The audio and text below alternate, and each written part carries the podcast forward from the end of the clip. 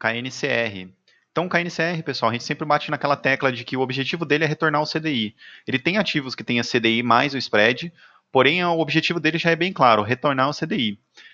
Então, para quem está na renda variável, talvez não faça sentido é, colocar capital em um ativo de renda variável, que pode variar para baixo, sendo que o objetivo dele é retornar o mesmo que um tesouro Selic.